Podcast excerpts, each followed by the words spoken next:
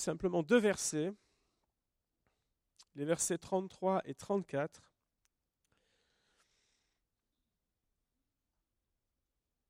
On connaît bien Romains chapitre 8. Hein. Il n'y a donc maintenant aucune condamnation pour ceux qui sont en Jésus. Alléluia. Et quelques versets plus loin, donc versets 33 et 34. Voilà ce qui nous est dit. Qui accusera les élus de Dieu? C'est Dieu qui justifie. Qui les condamnera? Christ est mort, bien plus. Il est ressuscité et il est à la droite de Dieu et il intercède pour nous. Amen. Je voudrais qu'on s'arrête sur euh, ce verset de l'apôtre Paul. Christ est mort, bien plus. Il est ressuscité. Vous savez comme moi que l'église de Corinthe a connu, on pourrait dire, plusieurs bizarreries en son sein, qui ont donné pas mal de fil à retordre à l'apôtre Paul. Il y avait des problèmes de comportement manifestes dans cette assemblée, des problèmes de mœurs, du parti pris, on pourrait dire, de la part de quelques-uns. Et parmi toutes les bizarreries, on a l'impression que tout était concentré sur une seule assemblée. Là. Euh, imaginez un petit peu, là je viens de parler de changement, qu'on vous dise, bon, c'est à ton tour d'aller à Corinthe. Dis, mais qu'est-ce que je vous ai fait? Je suis puni ou quoi? Mais l'une des bizarreries qui circulait disait que la résurrection des morts n'existait pas ou encore n'était pas possible. Et au chapitre 15 de la première lettre aux Corinthiens, l'apôtre Paul va leur dire, mais si l'on prêche que Christ est ressuscité des morts, comment quelques-uns parmi vous disent-ils qu'il n'y a pas de résurrection des morts? S'il n'y a pas de résurrection des morts, Christ non plus n'est pas ressuscité. Et si Christ n'est pas ressuscité, notre prédication est donc vaine et votre foi aussi est vaine. L'apôtre Paul est en train de leur démontrer non seulement l'importance de la mort de Jésus, mais l'importance aussi de la résurrection de Jésus. Nous voyons que donc dans le plan de salut de Dieu, il est impossible de dissocier à la fois la venue de Jésus sur la terre, prenant une chair semblable à la nôtre. Il est impossible de dissocier cela de la croix, du don de sa vie pour chacun d'entre nous, et il est impossible de dissocier cela avec aussi sa résurrection. S'il était question de la mort seule de Jésus, cela s'apparenterait à l'exécution d'un martyr comme il y en a eu beaucoup dans l'histoire, ou d'une personne qui s'est dévouée, qui s'est sacrifiée, qui s'est substituée à la place de quelqu'un d'autre. L'actualité récente que vous avez suivie comme moi nous en a montré encore un exemple, ce lieutenant-colonel qui a été salué par les hommages, par un hommage national, qui a pris la place d'une personne qui été retenue comme otage avec tous les risques et toutes les conséquences tragiques que l'on connaît. Mais la différence, c'est que cet homme est enterré, mais il n'est pas revenu Tandis que Jésus a donné sa vie et il est revenu d'entre les morts. Il est vivant. Il est vivant. La résurrection de Jésus parachève le don de sa vie à la croix, dans le sens où cela inaugure toute une perspective pour l'humanité, c'est-à-dire pour chacun d'entre nous. Oui, Christ est mort, comme le dit l'apôtre Paul. Cette mort était annoncée depuis des siècles. Avant même la venue de Jésus, plusieurs prophètes ont écrit à ce sujet, ont parlé de sa venue sur la terre avec euh, tout un tas de détails. Plusieurs prophètes ont parlé d'un tas de lieux où il devait aller, d'actions qu'il devait faire, jusqu'au partage de sa tunique, de la somme euh, d'argent euh, qui a été proposée pour livrer Jésus, etc. Tout un tas de détails ont été donnés et quand on, on met ces choses bout à bout, et quelqu'un euh, a été voir, à mettre bout à bout toutes ces choses-là et la poser en équation pour voir quelle est la probabilité que cela puisse être possible dans la vie de quelqu'un. Ben, le résultat, ça a été qu'il y avait tellement de, chiffres alignés un peu partout qui, font, qui feraient le tour de cette église-là, et qu'il a dit, bien c'est simple, c'est impossible. C'est impossible. Et pourtant, cela est arrivé. Il est impressionnant de voir que de sa naissance, en passant par tout son ministère, en passant par tous les événements concernant sa crucifixion, eh bien toutes les paroles annoncées se sont accomplies en la personne de Jésus. Il y a autour de l'arrestation de Jésus toute une injustice qui est flagrante. Il est traité comme un malfaiteur alors qu'il n'a rien fait. Il n'a fait que vouloir du bien aux gens qu'il a croisés. Il a le droit à un procès, à des procès manipulés et corrompus. Mais nous nous rappelons de ce que Jésus a dit dans Jean chapitre 10. Il a dit, je donne ma vie pour mes brebis. Personne ne me l'ôte, mais je la donne de moi-même. J'ai le pouvoir de la donner et j'ai le pouvoir de la reprendre. Tel est l'ordre que j'ai reçu de mon Père. Jésus a donné sa vie volontairement. Ce n'est pas la force de Rome, ce n'est pas la force des religieux de l'époque. Ce ne sont pas ces choses-là qui ont fait basculer le cours de l'histoire. C'est parce que Jésus a bien voulu entrer dans le plan du Père. C'est parce que Jésus volontairement a dit et a compris que c'était le moment et qu'il a accepté de subir tout ce qu'il a subi pour chacun d'entre nous. Le prophète Ésaïe a très bien résumé ce qui s'est passé il a dit ceci, nous l'avons, nous l'avons dédaigné, nous n'avons fait de lui aucun cas. Et la Bible dit aussi qu'il a porté nos souffrances et qu'il s'est chargé de nos douleurs. Si nous, on l'a mis de côté, lui savait pourquoi il le faisait. Considéré comme puni et frappé de Dieu. La Bible nous dira qu'il a été blessé pour nos péchés et brisé pour nos iniquités. Nous étions errants comme des brebis, chacun suivait sa propre voie, oui. Mais la Bible nous dit que le châtiment qui nous donne la paix est tombé sur lui. C'est par ses meurtrissures que nous sommes guéris. L'iniquité de nous tous est retombée sur lui. Après avoir livré sa vie en sacrifice pour le péché, il verra une postérité et prolongera ses jours, et l'œuvre de l'Éternel prospérera entre ses mains. Ésaïe parle déjà de la résurrection de Jésus. C'est pas extraordinaire de voir combien Dieu sait toutes choses avant. Une mort qui a été donc choisie. Sachant tout ce qui devait arriver, Jésus a dit aux disciples, on, on vient de partager le repas du Seigneur ensemble, il a dit, j'ai désiré vivement manger cette Pâque avec vous. Mais combien, s'ils savent qu'ils vont devoir donner leur vie quelques instants plus tard, quelques jours plus tard, vont dire, j'ai désiré vivement arriver à ce moment-là ce serait une folie, n'est-ce pas? Même si euh, dans notre discours, parfois, nous disons, mais peu importe si, euh, si je dois partir demain, après-demain, euh, pour être auprès du Seigneur, mais enfin, on tient quand même à la vie. C'est vrai ou pas?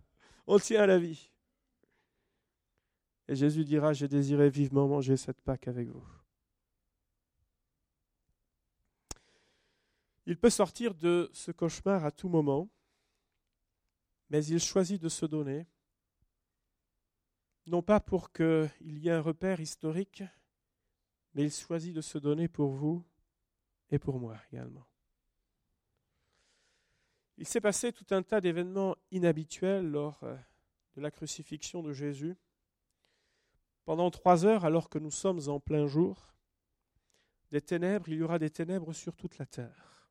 Ce n'est pas une éclipse pour ceux qui ont déjà assisté à cela, ça fait d'ailleurs assez bizarre quand en plein jour, d'un seul coup, vous avez la température qui baisse là, et puis un moment donc euh, où euh, effectivement on est un peu plus obscurci, c'est vrai. Mais là, ça dure trois heures cette histoire, en plein jour. Au moment où Jésus a expiré, la Bible nous dit que les sépulcres s'ouvrirent et plusieurs corps des saints qui étaient morts ressuscitèrent. Étant sortis des sépulcres après la résurrection de Jésus, ils entrèrent dans la ville sainte et apparurent à un grand nombre de personnes. C'est-à-dire, alors que Jésus est en train, il donne sa vie, il expire, et des morts ressuscitent à ce moment-là. Imaginez un petit peu. On voit aussi l'attitude de Jésus durant la crucifixion, avec les brigands qui sont à côté de lui, qui l'insultent.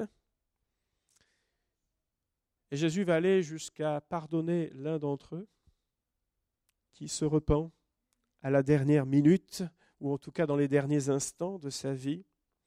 dans les paroles qu'il a pu prononcer, même sur la croix, lorsqu'il dit Pardonne-leur, car ils ne savent ce qu'ils font, alors que les insultes pleuvent, alors qu'on veut lui tendre une éponge remplie de vinaigre, enfin bref. On lui dit Si tu es fils de Dieu, descends de la croix. Il peut le faire, mais il ne le fait pas. Alors qu'il entend tout ça, Père, pardonne-leur, car ils ne savent ce qu'ils font. L'attitude de Jésus sur la croix, jusqu'à ce centenier qui finit par dire Assurément cet homme était fils de Dieu. Les autorités religieuses, après sa crucifixion, se sont souvenues que Jésus a dit qu'il ressusciterait. Alors ils ont voulu que le tombeau soit gardé, afin qu'il n'y ait aucune contestation et qu'on ne vole pas le corps. Ils ont en réalité participé aux preuves de sa résurrection. Ils sont super, vous savez, l'ennemi fait toujours une œuvre qui le trompe.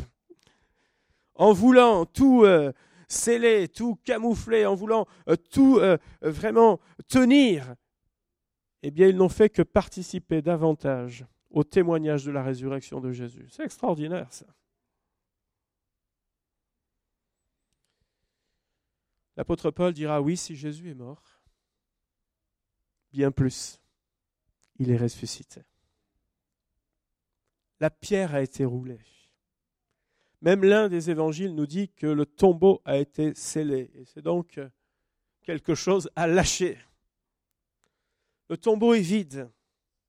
Le linge est plié. Ça, c'est peut-être pour tous les ados et tous les jeunes, et, les moins jeunes aussi.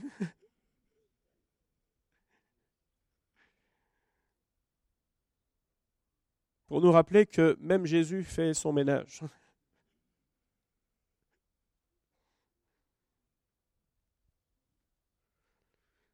Les soldats sont terrifiés et Jésus va se montrer pendant 40 jours, à plusieurs reprises. Et même Thomas va finir par croire que Jésus est bel et bien ressuscité. Et les apôtres ont rendu avec une grande force le témoignage de la résurrection de Jésus. Vous vous souvenez de l'apôtre Pierre, le jour de la Pentecôte, où il rappellera ceci, eh bien cet homme livré selon le dessein, arrêté selon la préscience de Dieu, vous l'avez crucifié, vous l'avez fait mourir par la main des impies, Dieu l'a ressuscité en le délivrant des liens de la mort parce qu'il n'était pas possible qu'il fût retenu par elle. C'est ce Jésus que Dieu a ressuscité, nous en sommes tous témoins.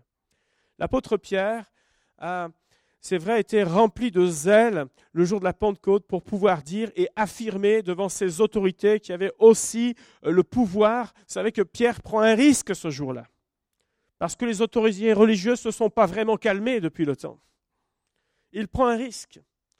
Mais pourquoi il témoigne avec autant de force de la résurrection de Jésus? Oui, parce qu'il est rempli du Saint-Esprit, mais aussi parce qu'il a vu Jésus, parce qu'il a parlé avec lui parce que c'est ce Jésus qui l'a réhabilité dans son service, dans son action. Il a été avec lui, il a reconnu son Seigneur.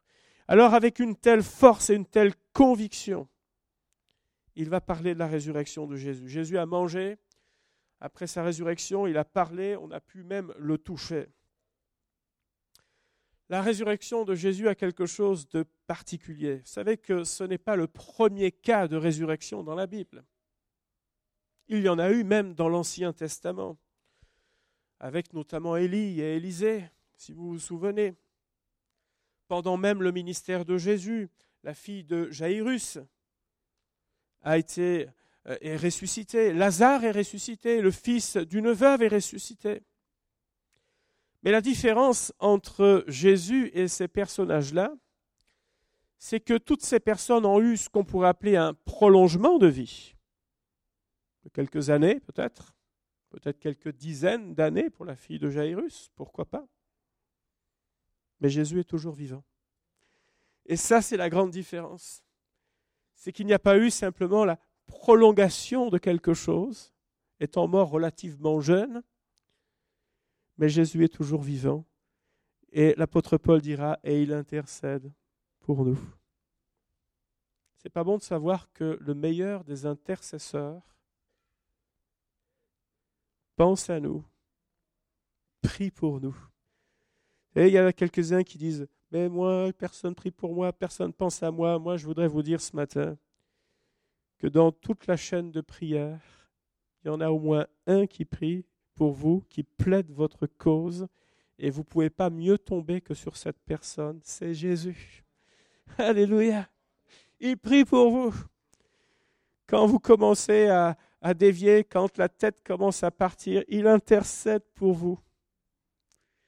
Quand vous marchez pleinement dans les voies de Dieu, vous faites la joie de Dieu et il se réjouit de cela. Quand euh, vous chutez, il prie, il intercède afin que vous puissiez revenir dans, dans les voies de l'Éternel. Oui, Christ est celui. Vous avez quelqu'un qui particulièrement prie pour vous, même si tout le monde oublie de le faire à un moment donné. Sachez que quelqu'un n'a jamais rompu cela. Christ continue à intercéder pour vous.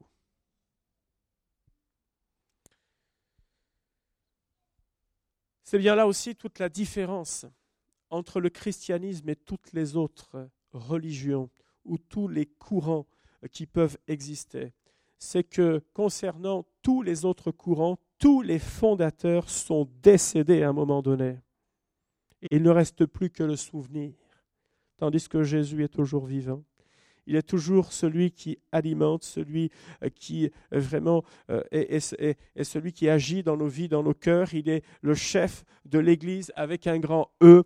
Il agit partout sur la terre. Encore aujourd'hui, il convainc des hommes par le Saint-Esprit de pécher. Encore aujourd'hui, il les conduit dans la vérité. Oui, Jésus agit encore aujourd'hui. Et tout ce qu'il a dit n'est pas mort, mais continue à vivre, continue à faire euh, autorité encore aujourd'hui.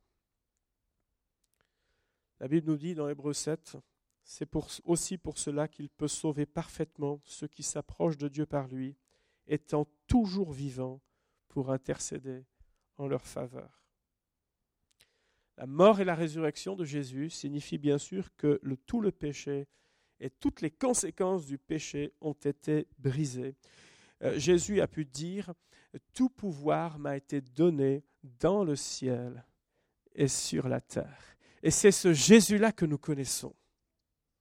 Jésus a pu dire, je suis la résurrection et la vie. Vous vous souvenez, alors qu'il parlait euh, là, euh, alors qu'il allait ressusciter Lazare quelques instants plus tard, il a dit, je suis la résurrection et la vie. Ou dans Jean 12, il dira encore, quand j'aurai été élevé de la terre, j'attirerai tous les hommes à moi. Et Jésus continue d'interpeller aujourd'hui par sa parole, par les témoins que nous sommes, vous et moi, comme Pierre l'a été le jour de la Pentecôte. Il continue à interpeller aujourd'hui.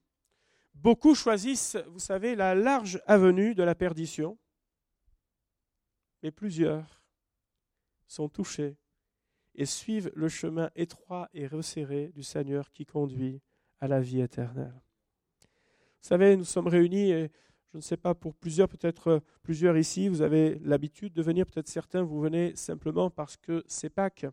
Et c'est bien de venir à Pâques, euh, tout comme c'est bien euh, aux alentours de Noël d'être présent, etc. Moi, j'aimerais vous dire que la vie que Jésus nous propose, ce n'est pas une vie par intermittence. Ce n'est pas une vie où juste de temps en temps on se souvient, on vient commémorer quelque chose comme ça. Non, Jésus nous invite dans une vie avec lui, chaque jour de notre vie, et que nous soyons alités ou bien portants, nous puissions nous déplacer, pas nous déplacer, que nous soyons en voyage, que nous soyons chez nous, que l'on ait le droit ou pas le droit à des vacances, peu importe, on est tous les jours avec Jésus. Partout où nous sommes, nous portons cette vie de Jésus en nous, parce qu'il vit à jamais et nous l'avons reçu dans notre cœur. Et c'est ça l'important, c'est que Jésus attire les hommes à lui. Jésus propose le salut euh, dans sa vie. Jésus dit, j'ai payé la dette à ta place, tu t'en sors pas, tu es errant, etc. Jésus dit, j'ai donné ma vie pour ça. Veux-tu accepter cette vie nouvelle avec lui? Jésus a dit aussi, lorsque je m'en serai allé et que je vous aurai préparé une place, je reviendrai et je vous prendrai avec moi afin que là où je suis, vous y soyez aussi. Vous savez où je vais et vous en savez le chemin. La résurrection de Jésus est comme un prémisse pour les croyants. Jésus est prémisse de ceux qui sont morts. Tous revivront en lui. C'est l'ouverture en quelque sorte d'une nouvelle voie.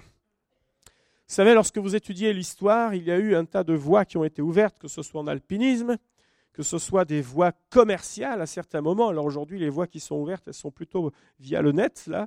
Mais euh, à, toute une certaine époque, c'était l'époque des caravanes. Et il y a eu des voies qui ont été ouvertes et qui ont permis le développement de certaines civilisations grâce aux échanges commerciaux. Et il y avait aussi beaucoup de risques dans tous ces grands déplacements parce qu'il y avait aussi beaucoup de pilleurs. Mais l'échange de toutes ces choses a permis l'échange des cultures, a permis aussi de, s'enrichir à, à différents niveaux.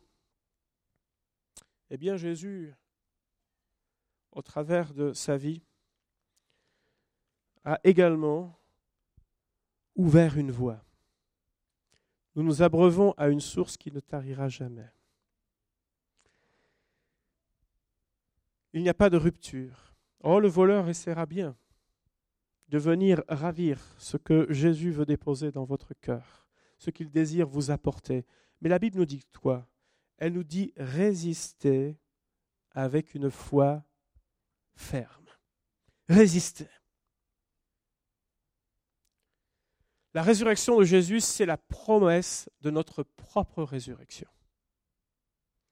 Et là, on dépasse complètement l'entendement humain. Aujourd'hui, on essaye de trouver la pilule magique qui fera en sorte qu'on prolonge la vie indéfiniment. On essaye en disant, même par la cryogénie, en disant attendez, bougez pas, si un jour on trouve le truc là, euh, euh, même si euh, on vous a tellement bien conservé qu'on vous donne la pilule magique et vous pourrez à nouveau repartir. Vous serez reparti pour 100 000 km, enfin, enfin quelques années quoi. Bref. Mais la Bible nous montre un autre scénario. Elle nous dit que quand tout semble fini aux yeux humains, c'est pas fini elle nous dit que les morts en Christ ressusciteront. Et nous irons à la rencontre du Seigneur. Les liens de la mort n'ont pu retenir Jésus.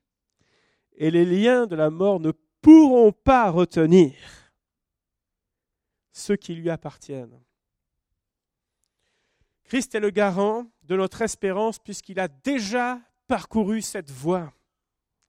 Elle montre que l'œuvre de Jésus a été aussi agréée par le Père jusqu'au bout. La résurrection de Christ démontre que la mort, bien sûr, a été vaincue et par conséquent, le pouvoir de cette dernière n'est pas définitif concernant ceux qui sont décédés et ceux qui décéderont encore jusqu'au retour de Jésus. C'est un temps. Et comme euh, nous avons l'habitude de le dire, eh bien, chacun se repose à un moment donné de ses œuvres. Mais le repos n'est pas... Non, non, non. Un jour, Christ va revenir et les morts en Christ ressusciteront. Et nous serons avec lui pour toujours, en l'éternité, afin que là où je sois, vous y soyez aussi. Ça, c'est l'espérance du croyant. Lorsque Paul dit que Christ est mort, oui, mais bien plus, il est ressuscité. Moi, je crois que dans ce discours, il y a aussi le fait de dire que oui, la résurrection de Jésus inaugure notre propre résurrection à un moment donné. Nous savons aussi que ceux qui sont décédés sans le Seigneur ressusciteront aussi un jour. Mais là, on passe à autre chose. Puisque pour les concernant, eh bien, ils devront rendre des comptes pour le fait de ne pas avoir accepté le Seigneur Jésus. Et même si dans tous les certains discours que l'on entend aujourd'hui, on dit mais Dieu est tellement bon que finalement, vous savez, c'est comme l'émission de Jacques Martin. Allez, tout le monde a gagné, là. Tous les enfants, 10 sur 10. C'est bon, vous avez tous gagné, vous avez tous le droit à des cadeaux. en fait, ce n'est pas ça du tout. Certains ressusciteront pour être avec le Seigneur pour l'éternité. Vous savez, au moment de, de passer, eh bien, en quelque sorte, acquitté. C'est bon, c'est bon, acquitté. Et pourtant, on était chargé, n'est-ce pas? Mais acquitté, c'est bon. c'est bon. Je le connais, je la connais. Pas de problème. Mais pour d'autres, il s'agira d'une séparation éternelle. Et la Bible est très claire à ce sujet. D'où l'importance, durant cette vie, de considérer que Jésus a donné sa vie pour nous. Pas simplement pour qu'on ait un jour férié. Pas simplement pour que de temps en temps, on vive une partie de religion, vous savez, mais pour qu'on puisse intégrer la vie de Jésus, pour qu'on puisse le recevoir dans notre cœur, pour qu'on puisse vivre de sa vie. On a tout à gagner à suivre Jésus dans sa vie. Ça va tellement mieux. Quand euh, le prophète Isaïe dit qu'on était errant, perdu, qu'on n'arrivait pas à se repérer, mais il a raison, c'est la vérité. On a beau euh, développer un tas de choses, on n'a jamais vu les gens aussi désorientés qu'aujourd'hui, je crois. Ils savent plus les gens où est leur droite de leur gauche. Tout paraît bien à l'extérieur, mais poser deux, trois questions, puis ah d'accord, ok, ça avait l'air bien. Ça, me fait penser à du... Euh, lorsque j'allais euh, aux États-Unis avec mon, travail précédent en formation, je me souviens un petit peu de ces, devantures parfois d'hôtels qui, avaient l'air ultra magnifiques. Là seulement, vous savez, vous passez à côté, puis... Ah ok, j'ai compris. C'est pas un château fort à l'ancienne avec un mur d'épaisseur de, de 1 mètre. Non, non, c'est du contreplaqué ou je sais pas quoi, là, 3 cm d'épaisseur, et, ça va pas faire long feu cette affaire. Ils vont pouvoir changer le décor dans quelques temps. Ouais. La vie que Jésus nous propose, c'est pas une vie de façade, mais c'est une vie en lui. C'est une vie avec lui. Si seulement on pouvait encore davantage comprendre les uns comme les autres ce que signifie que Jésus a pris ma place, ce que signifie que Jésus m'a pardonné, ce qui signifie que Jésus me donne une vie nouvelle, ce que signifie que Jésus croit dans cette possibilité que nous avons les uns et les autres d'être changés, transformés. Il investit de la confiance en chacun d'entre nous. Combien notre cœur serait réjoui. Peut-être vous avez raté certaines phases de votre vie. Et ça nous arrive à tous. Des choses peut-être dont on n'est pas fier, qu'on aimerait refaire différemment. Oui, peut-être. Mais réussissez cette phase-là, celle de marcher avec le Seigneur. Et à partir du moment où vous marchez avec lui, votre vie change. Votre vie est transformée. Vous appréhendez la vie d'une façon différente. Et le Seigneur vous aide à rattraper ces années qui vous ont été volées. Que Dieu euh, nous aide à comprendre encore que ce Christ ressuscité agit toujours aujourd'hui. Lorsque euh, nous prions le Seigneur, on a quelqu'un en face qui nous répond. C'est quand même extraordinaire quand on pense au nombre de religions, de courants qui, existent aujourd'hui, où les gens se rendent même dans des lieux de culte, mais il ne se passe rien. Ils n'ont pas de réponse et pourtant ils sont zélés pour quelques-uns. Moi, je suis étonné de voir le zèle de certaines personnes et de voir des, rassemblements nombreux euh, alors qu'il n'y a rien qui se passe. Ils vivent une mascarade. Eh bien, nous, en tant que croyants, nous vivons avec un Christ vivant. Et rien que ça, mes amis, ça devrait, ça devrait en nous susciter encore notre foi, notre espérance. Ça devrait décupler notre joie dans le Seigneur. Que nous puissions encore réaliser que la vie ici-bas avec le Seigneur, c'est une autre vie. La mort et la résurrection de Jésus signifient que Dieu s'est manifesté, que Christ devient celui sur lequel nous pouvons bâtir notre vie. Il est notre exemple, il est notre modèle et surtout, il nous a montré le chemin. Personne n'a besoin de subir le supplice de la croix, il l'a déjà fait pour nous. En revanche, il a marché dans l'obéissance du Père. En revanche, il a agi d'une certaine manière sur cette terre, et je crois que ça reste notre modèle à chacun d'entre nous. Vous savez, il n'a pas cherché le vedettariat. Il n'a pas cherché à, à, simplement retourner la foule en disant attendez là euh, vous êtes en train de me faire un procès je vais vous chercher des gens moi qui vont vous dire tout le contraire. Il n'a pas cherché tout ça.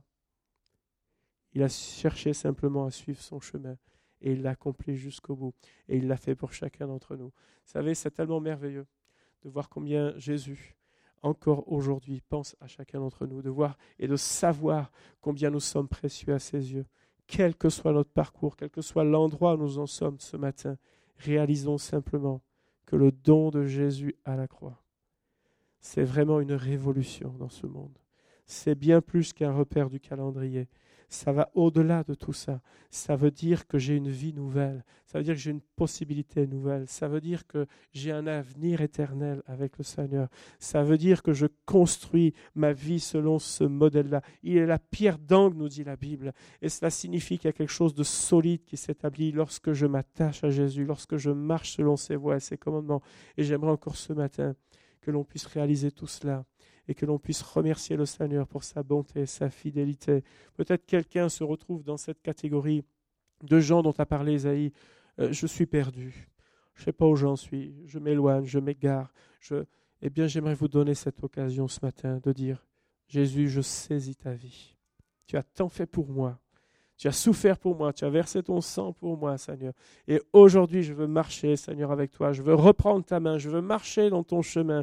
Et j'aimerais simplement qu'on puisse incliner nos fronts ce matin. J'aimerais prier avec vous que le Seigneur vraiment vous aide. Si quelqu'un a besoin de retrouver la main du Seigneur, se sent perdu, égaré dans sa vie, a perdu cette espérance dans son cœur, je voudrais vous donner cette occasion de dire, Seigneur, ce matin, je reprends ta main. Ce matin, je te suis. Ce matin, je veux bâtir selon ton modèle. Seigneur, c'est votre cas, levez votre main à votre place. J'aimerais prier avec vous ce matin, que vous puissiez saisir cette vie. Est-ce qu'il y en a d'autres encore qui veulent le faire ce matin et dire, Seigneur Jésus, je bâtis, je rebâtis ma vie en toi et avec toi. Vous pouvez baisser vos mains au fur et à mesure. Est-ce que d'autres encore veulent dire ce matin, Jésus, tu es mon modèle. Jésus, je reconnais l'œuvre et le sacrifice à la croix. Ces choses ne sont pas vaines, elles sont aussi pour moi.